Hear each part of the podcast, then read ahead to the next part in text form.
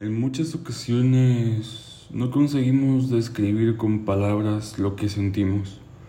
Podemos entonces recurrir a la fuerza que tiene un acto, plasmar mediante el arte en todas sus formas aquello que no podemos sacar de dentro nuestro de otra manera, sacar para afuera las telarañas en forma de canción, de escrito, de escultura o de pintura puede ser de lo más eficaz, de lo más terapéutico y de lo más bello.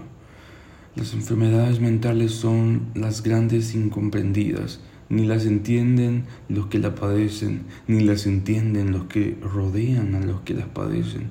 Son otro mundo, un mundo oscuro, en el que percibimos la realidad como un entorno lúgubre, neblinoso, y lleno de seres enormes a los que tenemos que enfrentarnos cara a cara y que pueden ser nuestro trastorno o nosotros mismos cuando todavía éramos grandes y no nos sentíamos pequeños. Así es al menos, es como David Planeta percibe y plasma la depresión que ha sufrido durante años.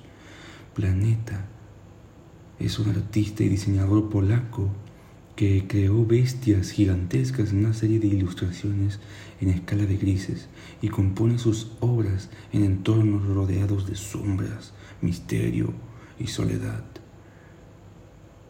La serie que lleva por título Many People in the Jungle es un estudio gráfico sobre la experiencia personal del artista con la depresión, en el que visualiza su viaje mental a través de momentos oscuros.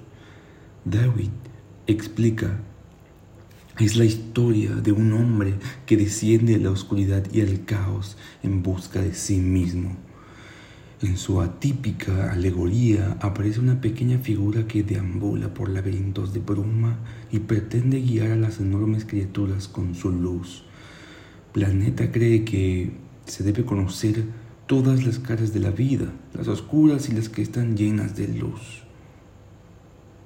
David, como se puede ver en algunas de sus ilustraciones, ha encontrado claridad en la arte terapia y aunque es difícil lidiar con la depresión, ha conseguido canalizar sus sentimientos hacia la creatividad. Según el artista, la depresión no es fácil de tratar, pero cuando lo intentas, puedes dejar de pensar en ello como una debilidad y convertirlo en algo brillante. Eso es lo que intentó lograr con mi arte. Las cosas que trato de describir son oscuras, misteriosas y atemorizantes, pero si observas de cerca, van a encontrar emoción, pasión y alegría.